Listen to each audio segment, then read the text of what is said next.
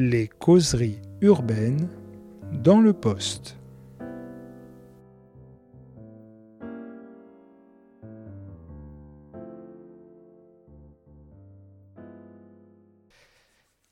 Violence policière, généalogie d'une violence d'État chez Textuel. Bonjour Michel Kokoreff. Bonjour.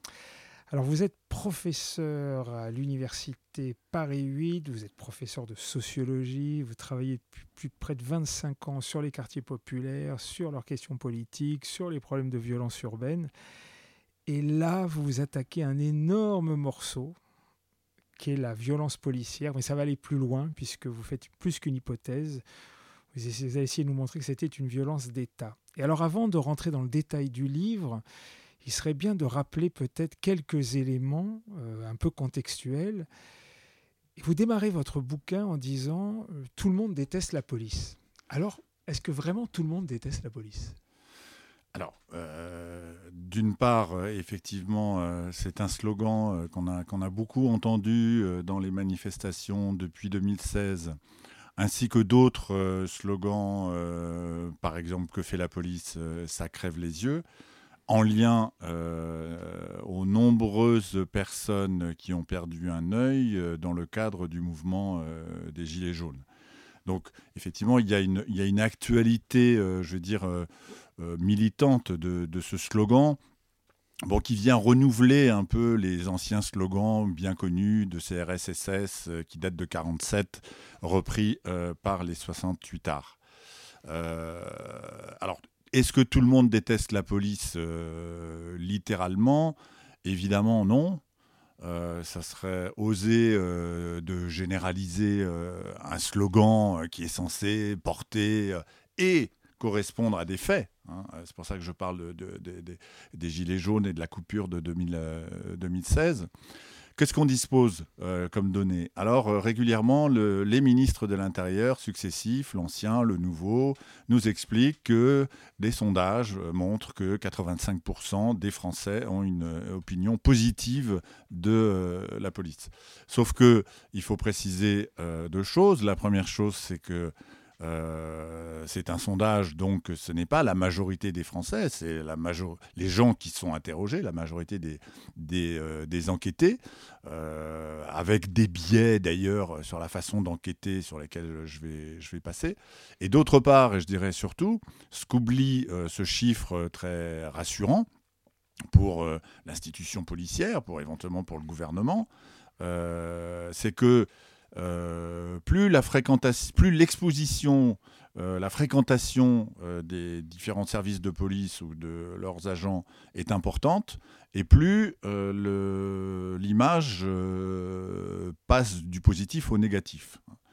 Euh, euh, donc ça, c'est un premier élément. Et on voit que ça, baisse. Il suffit d'aller dans un commissariat, il suffit éventuellement de participer à une manifestation, hein, dans le cadre de, notre sujet, et on voit effectivement que tout de suite, on n'est plus à la majorité euh, écrasante. Par, ailleurs, il y a des variations significatives en termes d'âge. Euh, c'est-à-dire qu'on voit bien que euh, plus on prend les nouvelles générations et plus effectivement l'image de la police euh, est, négative, hein, associée à une expérience vécue, donc ça conforte un peu ce que je disais précédemment. et enfin, il y a une variable aussi platement sociologique qui fait que plus on descend dans la hiérarchie sociale et plus le taux d'image, enfin plus la perception négative est, élevée. Donc j'aurais tendance à dire qu'effectivement tout le le monde ne déteste pas euh, la police. J'ai un ami qui joue souvent avec un peu les mots en disant tout le monde déteste cette police, cette police que l'on voit notamment euh, dans, les, dans les manifestations. Mais pour autant, euh, il suffit qu'on y ait affaire ou pas affaire pour qu'on on ait une, image, encore une fois, une image hein, positive ou, ou, négative.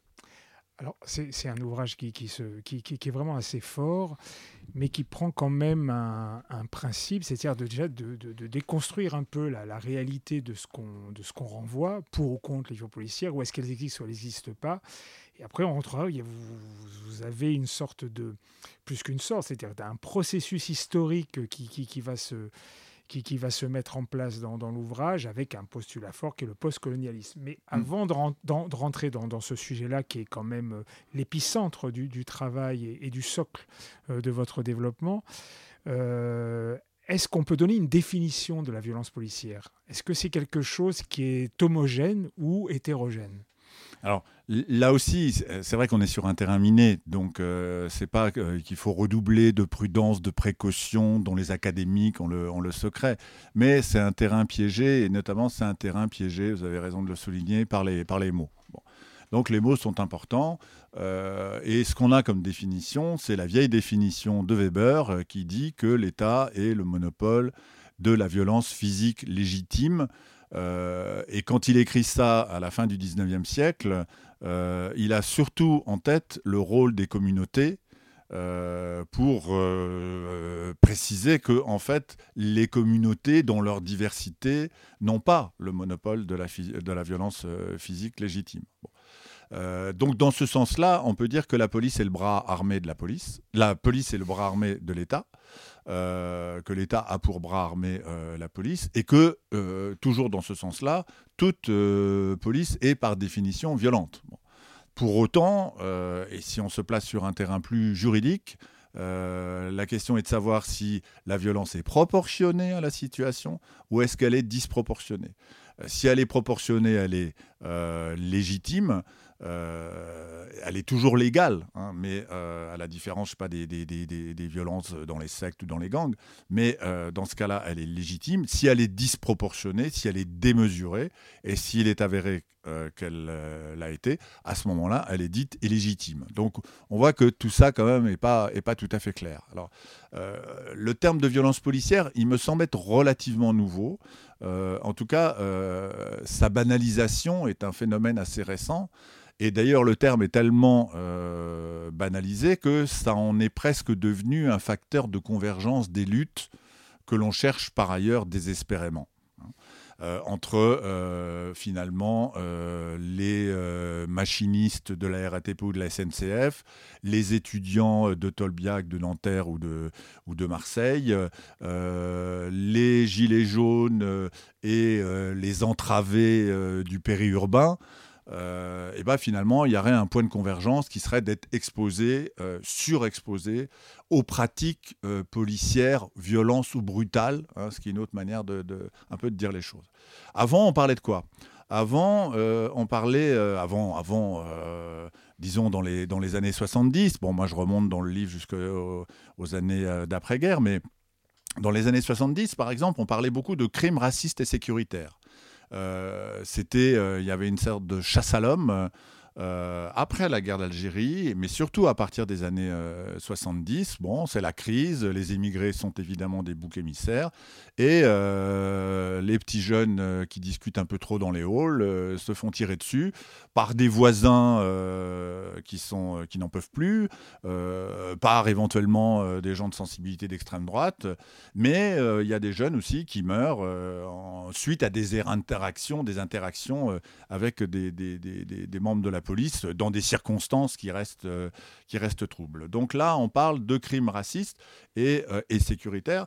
Et il faut rappeler euh, que ces crimes racistes ont été régulièrement le déclencheur d'émeutes plus ou moins violente dès la fin des années 70 dans la banlieue lyonnaise, après en 81 à Vaux-en-Velin, et puis après, encore après, et jusqu'à 2005, les émeutes nationales, et jusqu'à plus récemment, éventuellement, on pourrait prendre le cas de Nantes, euh, de ce jeune qui euh, a pris une balle dans la nuque euh, en, en 2009. mais déjà, à ce moment-là, dans les années 2000, on parle davantage de bavure policière. Ce qui n'est pas tout à fait le même, euh, même terme. Euh, je me souviens que dans les années, euh, début des années 2000, lorsque cette lorsque, alors que cette question était encore d'actualité, parce qu'on va y revenir, elle est, est de façon récurrente d'actualité, elle revient en permanence, même un Nicolas Sarkozy, qui n'est pas le plus gauchiste des ministres de l'Intérieur et des hommes politiques, avait parlé de violence illégitime.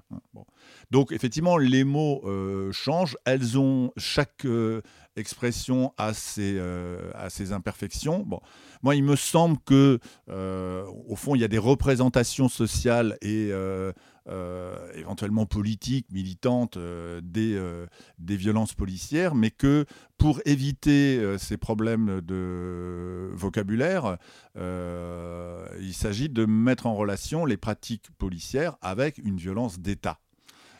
et c'est ça un peu le, le déplacement que je propose, parce que les violences policières, au fond, elles renvoient à des comportements, elles renvoient à, des individus. Elles peuvent être justifiées, alors soit couvertes par la hiérarchie policière, euh, soit éventuellement euh, justifiées par le fait que ce sont des brebis galeuses et euh, des pommes pourries, hein. mais ce n'est pas une violence d'État au sens où même Jacques Toubon, l'ancien défenseur des droits, qui n'est pas non plus le plus gauchiste des hommes politiques, parlait de violence systémique. Hein. Donc Prenons violence policière, parce qu'évidemment, ça dit quelque chose, mais pour autant, ce n'est pas un concept euh, dur, euh, et euh, au moins, on pourrait parler de, de violence d'État. Oui, alors vous, me tendez la perche, parce qu'effectivement, on va rentrer, on va rentrer dans le dur au final, dans, vraiment dans la façon dont vous déplacez justement la, thématique de la violence policière à la violence d'État. Et d'ailleurs, on voit bien qu'il y a une logique à, tiroir qui, va se construire uh-huh. au, au, cours de la narration. Alors justement, ma première question, elle est là. Pourquoi violence d'État Et je, je l'illustrerai par vos propres propos. Vous partez d'un postulat, on va dire, euh, même pas, même pas postcolonial, colonial et postcolonial, où vous montrez et vous affirmez, avec un processus historique et une narration, voire même une, une énumération euh, qui est assez impressionnante, que ça s'est construit, peut-être pas forcément à ce moment-là, mais là, le, le, le socle se, se bâtit. Alors j'aimerais que vous on prend un peu de temps et que vous nous disiez quelques mots. D'abord, la focale va vers la violence d'État et comment bah, ce socle se bâtit via le colonialisme et le postcolonialisme.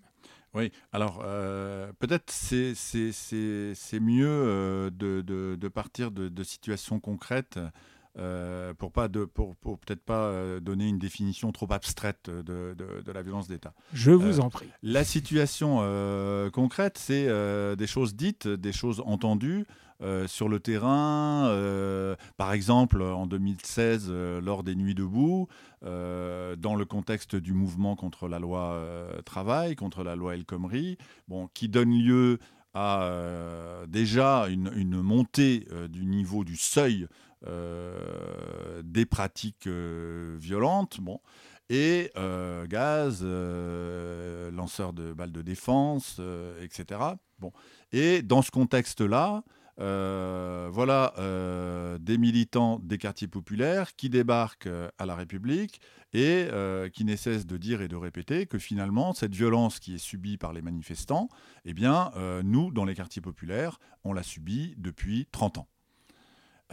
et de la même manière, d'ailleurs, euh, ajoute-t-il, euh, la question de la précarité, euh, la question du chômage, eh bien nous, dans les quartiers, on vit ça depuis, depuis qu'on est tout petit, depuis, depuis toujours. Bon.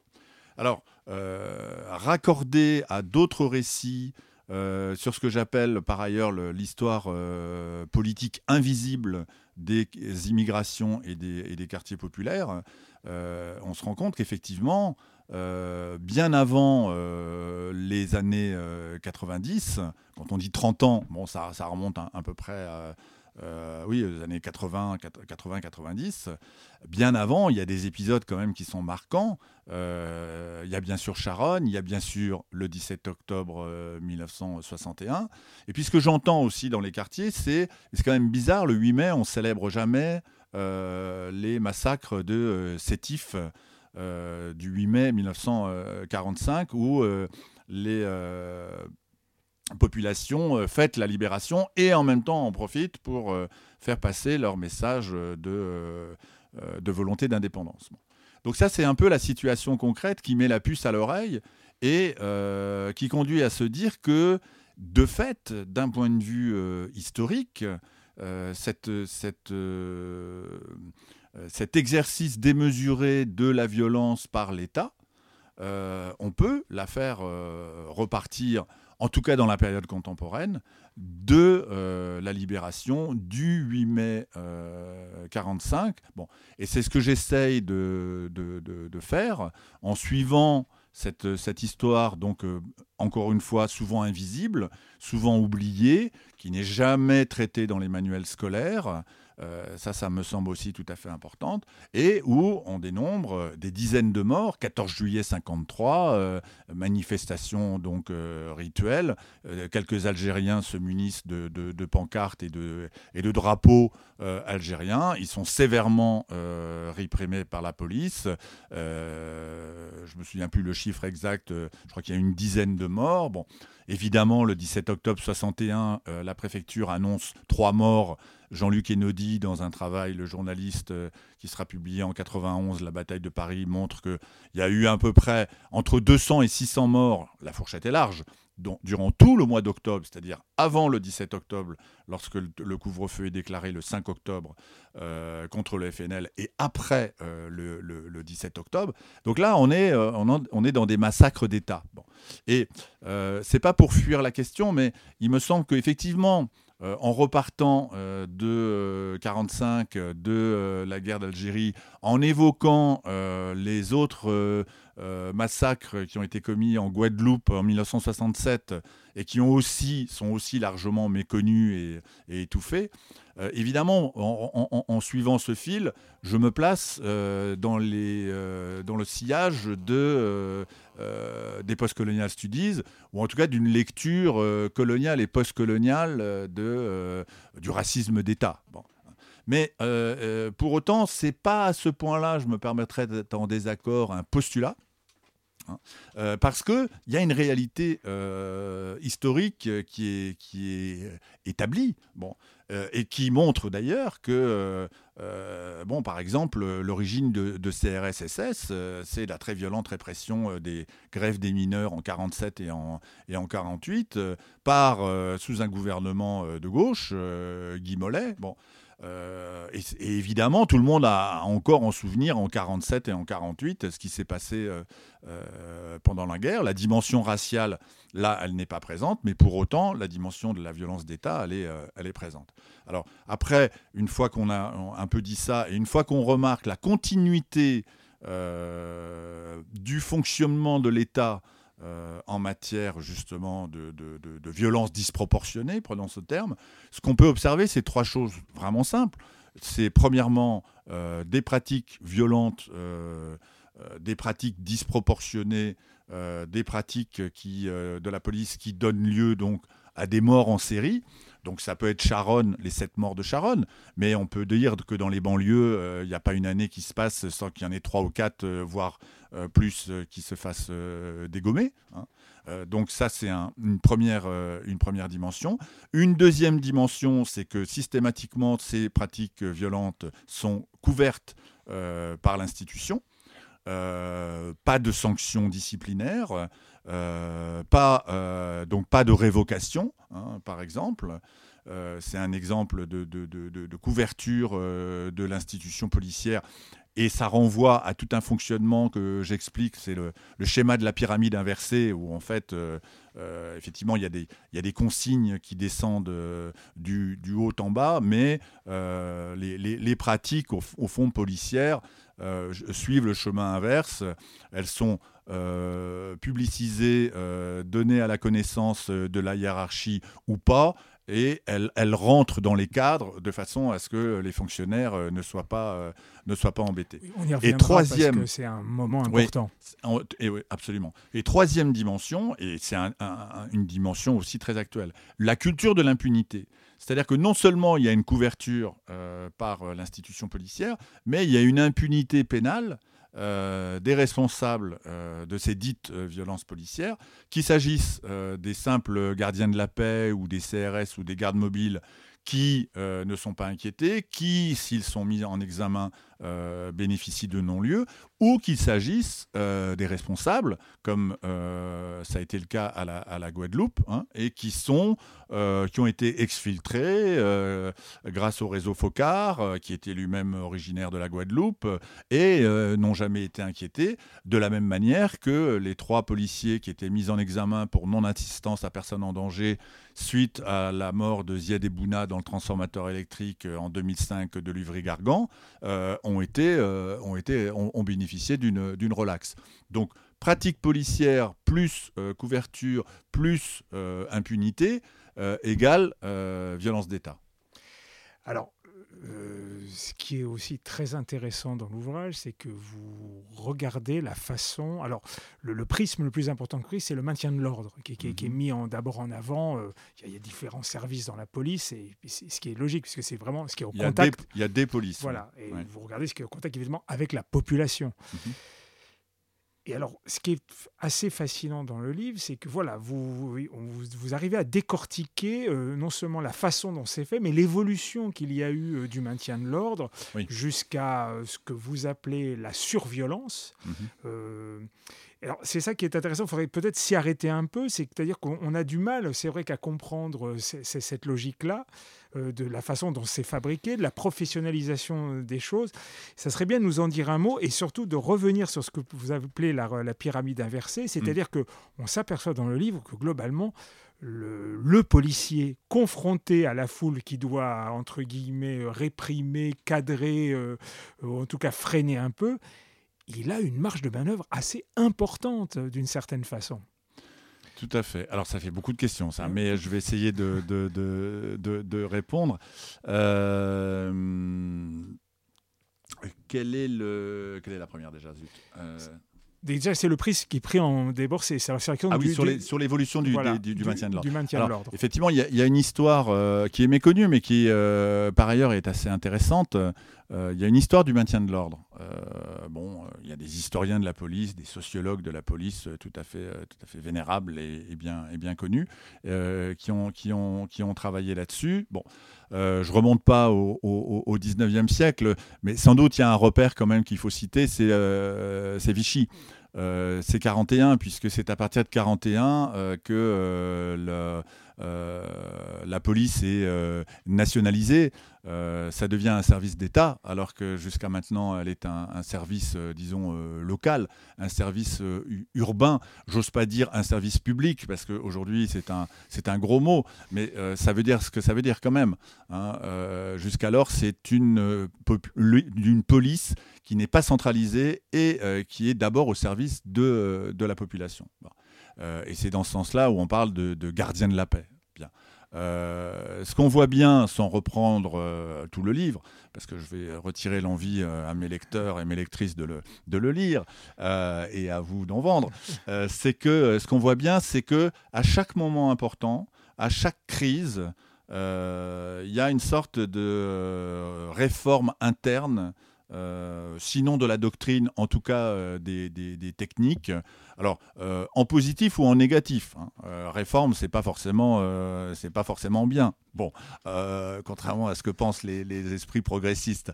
après le 14 juillet 53, le préfet de l'époque décide d'équiper les policiers de bidules. ces manches de pioche qui font 1m10 et qui sont euh, durs comme la pierre, euh, permettant de fracasser les crânes, euh, comme on le verra tristement, notamment en 61 et en, et en 62. Donc ça, c'est plutôt une évolution négative. De même, le fait qu'il y a un renforcement des brigades de surveillance des Nord-Africains, qui est quelque chose qui date déjà d'avant-guerre, mais qui est renforcé à ce moment-là. Bon je ne vais pas euh, reprendre toute la, toute la chronologie, mais par exemple, il y a, je cite les manifestations euh, célèbres euh, qui, à Rennes en 93, bon, qui sont particulièrement violentes, où les agriculteurs mettent à sac et, brûlent le Parlement de Rennes. Euh, les affrontements avec les forces de l'ordre sont aussi euh, très, très violentes. Les pêcheurs euh, qui sont de la partie utilisent des harpons. enfin voilà, on pourrait parler d'armes de, destination. les états-majors se, se, réunissent et cherchent à protéger toujours davantage la police en sachant que c'est un phénomène qui est récurrent, notamment depuis 68. On se souvient peut-être des images des, montrant des CRS en, en 68 avec euh, leur cravate et euh, leur simple euh, leur, simple, leur veste, bon, avec juste un, bouclier, un énorme bouclier, et donc ce fameux, ce fameux bidule. On, voit que à partir de 68, déjà l'équipement euh, se devient plus sophistiqué, que la protection euh, des forces de l'ordre est, une, obsession, et de la même manière, après 93, ça va être, ça va être le cas.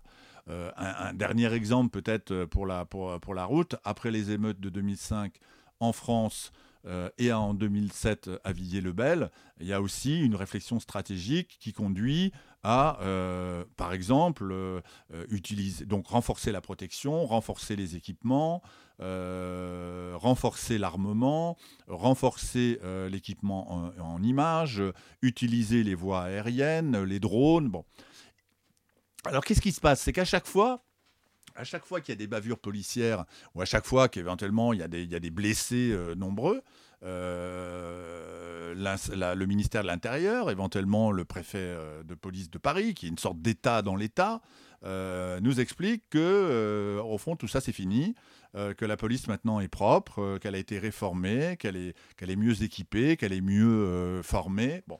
Alors que euh, on a plutôt l'impression que euh, les choses euh, empirent, empirent au fur et à mesure. Et là, dans, la période, dans la période récente, on voit, bien, on voit bien, ça a été encore répété l'autre jour par Darmanin, la protection de la, police, c'est vraiment une, exigence absolue, sans qu'on se soucie aucunement de la protection de la population qui manifeste pacifiquement ou des riverains euh, qui sont quand même un peu euh, importunés par euh, les gaz lacrymogènes pour ne, ne, ne, parler que de ça. Alors, il y avait les autres volets de la, de la question, je réponds un peu longuement. Hein, non, non, non, mais il n'y a aucun souci. L'autre volet, c'était effectivement, mais vous avez commencé à, répondre, on voit bien que c'est sur la que le niveau d'équipement, on va dire, mm. d'une tenue de civile, qui ressemble à une tenue civile, a un format Robocop, pour faire une métaphore euh, illustre bien aussi euh, la marge de manœuvre qu'on laisse ah euh, des, des, policiers sur le terrain. Et, effectivement, vous montrez de façon assez subtile que les, c'est vrai qu'il y a une situation un peu inversée. C'est-à-dire que tout mm. d'un coup, les ordres qui viennent d'en haut sont plutôt flous et le, le niveau de décision qu'ils ont à prendre est assez large et ils vont avoir une sorte de marge de manœuvre qui, qui paraît assez contradictoire par rapport à la hiérarchie. Et donc ça, ça donne une sorte de, flou artistique dans l'intervention, euh, et c'est un euphémisme euh, sur ce qui s'y peut jouer. Et pour vous, c'est un élément aussi explicatif du processus euh, de fabrication de la violence policière. Oui, une sorte d'absence de, contrôle, en fait. alors, dans le livre, je, rends un, hommage tout à fait légitime à Dominique Monjardet, euh, qui est un, sociologue, qui a été un des premiers euh, sociologues euh, français à, s'intéresser à, la sociologie de la force publique et plus généralement à la sociologie des policiers, ne serait-ce qu'en se demandant comment devient-on policier. Et ce que montrait très bien Montjardet, donc qui est décédé en 2006, c'est qu'il y a trois polices. Il y a la police de sécurité publique, donc ce qu'on appelle les bleus, les gardiens de la paix. Euh, c'est eux qu'on appelle en général les flics d'ailleurs. Euh, bon, sans rentrer dans tous les doux mots qui qualifient euh, nos forces de l'ordre depuis le 19e siècle au moins. Il y a la police judiciaire et il y a le maintien de l'ordre. ces trois polices ont une légitimité différente dans le sens où la police judiciaire est très valorisée. Et d'ailleurs, on ne parle que d'elle, on, l'aura remarqué euh, dans les films ou dans les séries. Hein. Et dans les livres. Et dans les livres aussi, tout à fait, bien sûr, euh, dans les policiers, dans les polars. Euh, le maintien de l'ordre à la française est aussi doté d'une légitimité, notamment du fait de la fameuse doctrine zéro mort, hein. bon, alors qui connaît quand même quelques euh, quelques exceptions. Hein. Mais enfin, on peut dire qu'il euh, y a un, syndrome Malek Ossikin qui est mort en, en 86 euh, après avoir été durement matraqué par des, voltigeurs en, moto rue Monsieur le Prince pour justement maintenir cette, doctrine de, zéro mort et en gros ça a fonctionné jusqu'à Rémi Fraisse hein. ça a fonctionné pas mal jusqu'à 86 de 86 à 2014 bon. Donc, euh, par contre, la sécurité publique a une faible légitimité et souvent, justement, les tensions, par exemple, dans les banlieues, dans les cités, sont liées à des interactions avec ces, membres de la sécurité publique qui euh, perdent le contrôle de la situation. Alors ils perdent tellement le, contrôle de la situation d'ailleurs qu'on voit la courbe des outrages et rébellions exploser à partir des années 90, euh, alors qu'avant la consigne du, des brigadiers, c'est Monjardet qui m'avait raconté ça, c'est bon les gars, et pas d'outrage. Hein. Bon, euh, l'exception est devenue la, la, la norme. Euh, alors, qu'est-ce qui se passe, euh, pour en venir à, votre question, euh, par rapport à, cette, notion de, pyramide inversée, qu'on doit aussi à, Dominique Monjardet C'est que dans le cas des forces de l'ordre, la marge de manœuvre est très faible parce que c'est l'esprit de corps, c'est l'esprit de discipline, c'est l'esprit de solidarité qui domine. Et ce qui est vrai pour les CRS est évidemment encore plus vrai pour euh, les gendarmes mobiles qui sont un corps, euh, un corps militaire. Donc euh, les, policiers sont toujours en groupe, ils sont soudés par, la, par la discipline, ils bénéficient d'un fort encadrement. Bon. alors que pour la police judiciaire, on sait que la capacité de jouer avec la légalité est élevée. Hein. Euh, même si on n'a pas vu tous les euh, films euh, d'Olivier Marchal, par exemple, bon, ou vu Braco, ou vu Engrenage. Bon. Et pour la police de sécurité publique, cette marge de manœuvre elle est effectivement assez élevée. Hein. soit un type interpellé, on l'amène au bois de Boulogne, on le tabasse, on le laisse sur place et c'est pas signalé. Euh, soit euh, euh, un contrôle d'identité, parce que tout parle du contrôle d'identité, c'est le seul outil dont disposent les forces de sécurité publique. un contrôle d'identité qui dérape, on, fait en sorte que ça rentre dans les cases et donc que effectivement ça soit inscrit comme un outrage et, rébellion. Alors, ce qu'on a observé peut-être plus, plus, plus récemment, c'est que c'est pas aussi simple il euh, n'y euh, a pas, euh, disons, une police qui serait, comment dire, hiérarchisée, centralisée, enfin comme le montrent toutes les analyses du, phénomène bureaucratique, et puis des polices où la marge, il y a de l'ombre, il y a du flou, il y a du gris, hein, plutôt que du, du bleu. Euh, on a bien constaté dans les différentes manifestations, les rassemblements, etc., que euh, cette marge, elle était réelle. Alors, pas simplement quand les bacs vont venir en appui euh, des CRS ou des gardes mobiles, alors que ce n'est pas du tout leur métier, qui ne sont pas du tout formés, en gros, qui ne savent pas faire. Hein. Mais on en a une très bonne illustration avec les scènes de violence qui sont passées en boucle le samedi dernier à Place de la Bastille, où on voit trois policiers complètement isolés euh, dans la foule. Alors effectivement, euh, être à la limite euh, du, lynchage, donc c'est ce qui a choqué, c'est ce qui a choqué tout le monde. Mais quand même, la question qu'on peut se poser en prenant un peu de recul avec l'émotion, c'est que diable, ces trois policiers font-ils au milieu de la foule? Bon. Et euh, la réponse, elle est très simple, c'est que ce ne sont ni des CRS ni, des gardes mobiles, ce sont des membres euh, des compagnies d'intervention, les CI, qui viennent en appui euh, parce qu'il y a un manque d'effectifs, bon, et qui se retrouvent dans une situation, mais qui est totalement contraire aux règles de base du fonctionnement du maintien de l'ordre. Bon. Mais là, ils se font lyncher, et évidemment, c'est regrettable et, et c'est même dégueulasse. Bon, mais dans d'autres situations, euh, la situation par exemple du McDonald's euh, qui a tourné en boucle, où on voit des CRS frapper voilà, des gens à l'intérieur du, du, du fast-food. Bon, c'est pas un ordre, c'est pas une consigne, c'est pas vous allez me chercher tel gars ou allez me les craquer, ces autonomes ou ces black blocs qui, sont, qui sont en face. Et donc à partir du moment où ce corps discipliné, soudé, euh, avec des techniques euh, très précises, c'est un métier le maintien de l'ordre, euh, donne lieu à ce genre de, de, dérive, donc un peu incontrôlable, hein, même avec cette logique de la couverture où on essaye de quand même de rentrer dans les cases, il y a de quoi s'inquiéter. Et, on en est là, hein. on, en est, on en est vraiment là. Alors, est-ce que ça traduit une sorte de radicalisation euh, des euh, policiers en général, et notamment dans le domaine du maintien de l'ordre, That's the question, à laquelle on, on, répond aujourd'hui assez, facilement en signalant que, comme je le fais aussi dans le, dans le livre, on est passé de syndicats policiers de gauche. Hein, euh, vraiment de gauche, même si ça peut être euh, étonnant, euh, proche du PC, proche du PS, à des syndicats qui sont majoritairement de droite, voire presque bruns, hein, à la lisière du, du, Rassemblement national. on pourrait prendre le cas d'Alliance qui annonce 40 000 syndiqués sur 140, un peu plus de 140 000 au total. Donc, euh, est-ce que cette, encore une fois, cette euh, violence accrue et cette marge d'autonomie euh, résulte d'un processus de radicalisation des syndicats majoritaires? Effectivement, ça me semble être une question importante et ça permet aussi de souligner le rôle des syndicats. Hein, parce qu'il faut savoir qu'il y a à peu près il y a, y a plus de 70% des policiers qui sont syndiqués. Euh, en moyenne, je crois, euh, on est en France à 11%, avec des variations évidemment secteur public, secteur, euh, secteur privé. Donc 70%, 10%.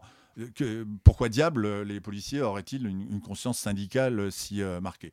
Eh ben simplement parce que c'est une contrainte professionnelle et que être syndiqué, c'est être représenté et du coup être accompagné dans le déroulement de sa carrière qu'il s'agisse de promotion ou euh, qu'il s'agisse de mutation pour entrer dans son pays natal et fuir euh, ses cités ghettos, ou qu'il s'agisse euh, bien sûr de, sanctions disciplinaires. Donc ça, met le doigt aussi sur, à mon sens, un des, un des problèmes politiques que l'on rencontre, c'est que le ministère de l'Intérieur ne peut pas développer une politique qui soit contraire aux intérêts et aux attentes des syndicats majoritaires. Et ça, on l'a vu aussi, pour prendre des exemples, euh, lors du mois de juin dernier, où suite à la mort de George Floyd, un certain nombre d'annonces ont été faites par le ministre Castaner qui interdisait les clés d'étranglement. Euh, euh, dans ce milieu syndical, qui est plus hétérogène hein, qu'Alliance, bon, mais pour l'instant, je, je, nuance pas. Euh, et je ne dis pas que c'est la cause de son départ et de son remplacement euh, par le nouveau ministre de la police, mais on voit qu'il y a une antinomie. et que, bah, d'une certaine manière, le gouvernement et le ministre de l'Intérieur ne peuvent pas faire ce qu'ils veulent. Bon, c'est quand même un souci. Alors, dernier point, parce qu'il faut conclure. Euh, le raisonnement suit une logique, c'est-à-dire de violence policière, mettre la focale sur violence d'État, et qui dit violence d'État, c'est aussi imposer un rapport de force. Mhm. Et ce rapport de force, vous le pointez sur la contestation sociale. Et donc, est-ce que, c'est la question un peu provocatrice que, que j'ai, est-ce que le bras armé de l'État, qu'est la police, via euh, certaines actions qu'on pourrait, confondre comme des violences policières, est devenu un instrument pour étouffer la contestation, la contestation sociale. Et je dirais une deuxième question, est-ce que c'est un phénomène si nouveau que ça, que l'État, via un certain nombre d'acteurs à sa disposition, veuille étouffer la contestation sociale?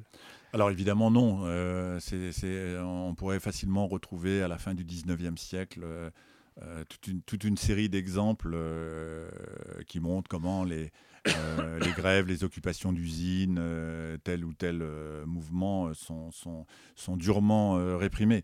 Donc évidemment, ce n'est pas un phénomène nouveau, surtout, on pourrait remonter à la Révolution française.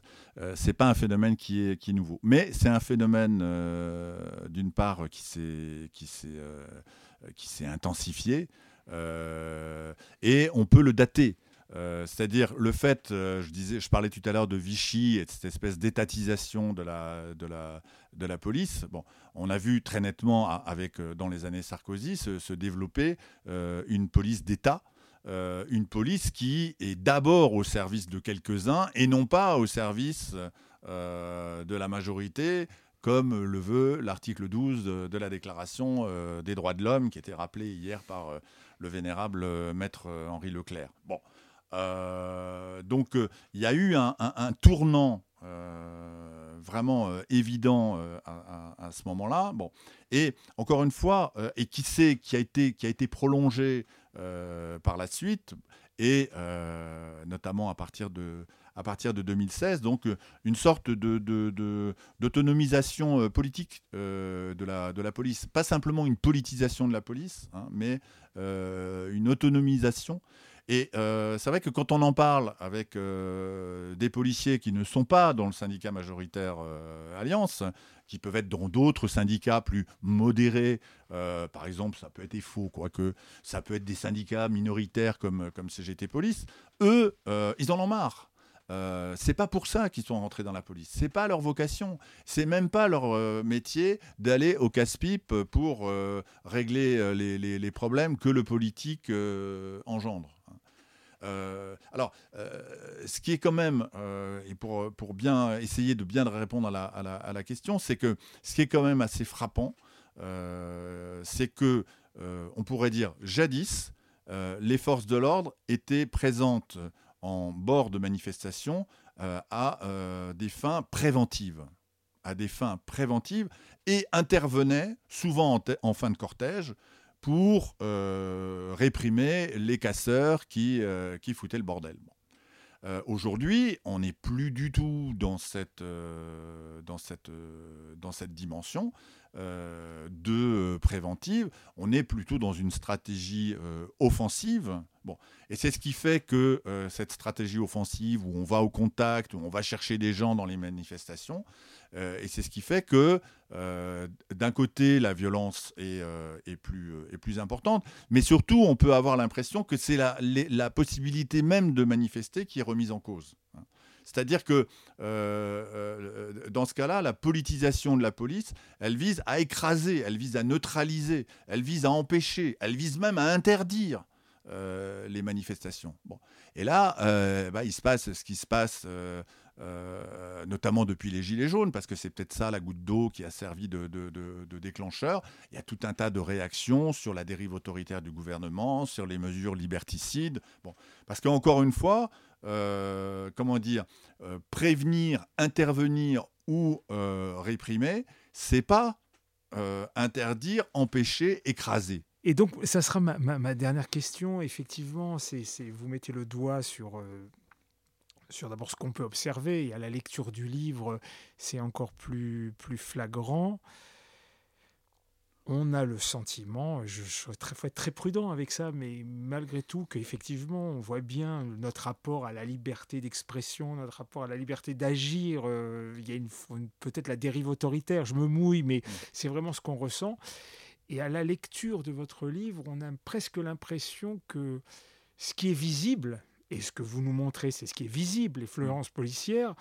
Est-ce que, c'est un peu tordu comme question, mais on a l'impression que c'est un peu l'arbre qui cache paradoxalement la forêt. C'est-à-dire que hmm. on focalise un peu, comme un peu la technique que faisaient les, les, les coachs américains de sport, euh, où ils, ils, concentraient tout l'énervement sur eux pour pouvoir euh, souder l'équipe, et en fin de compte, ça a masqué énormément de choses.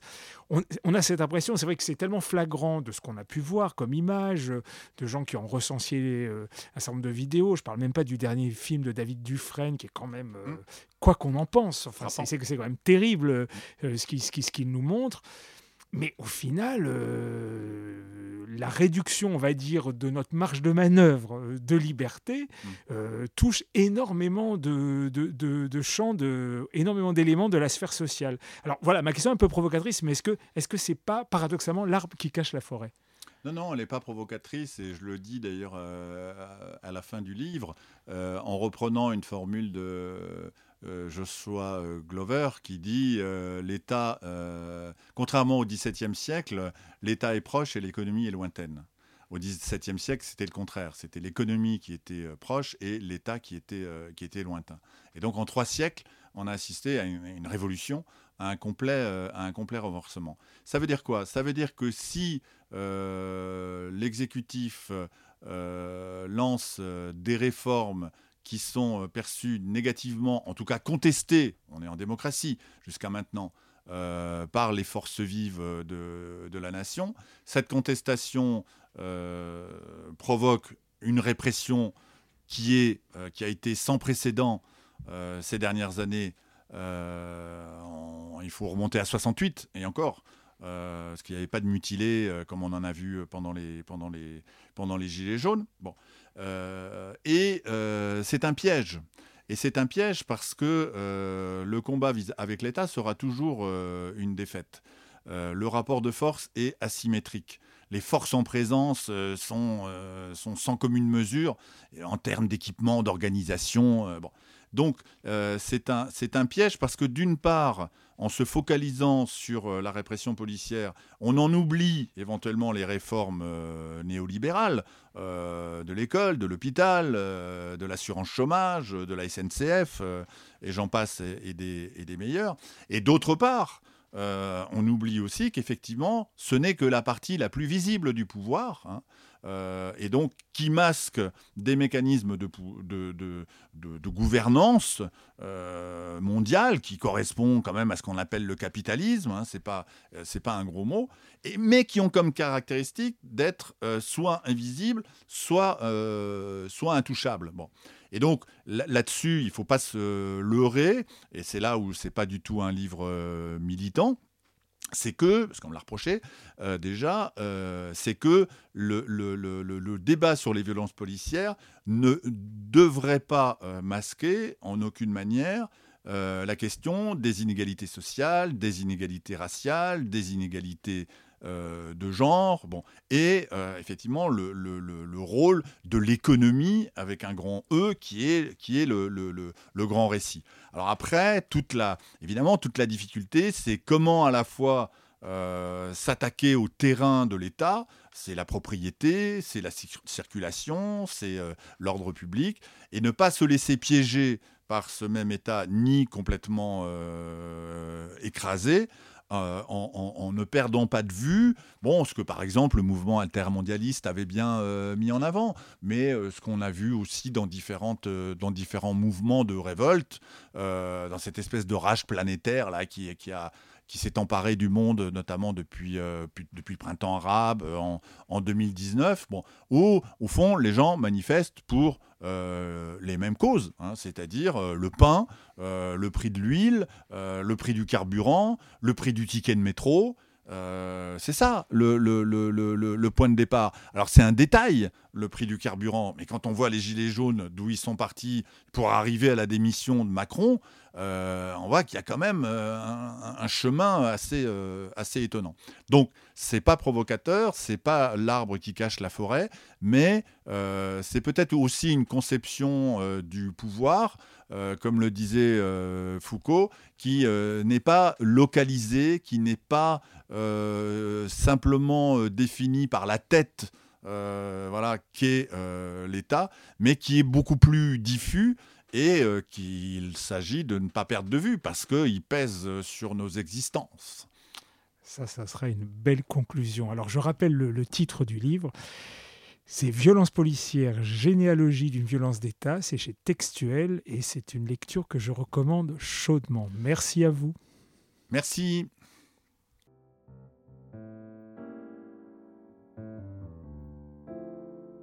Les causeries urbaines dans le poste.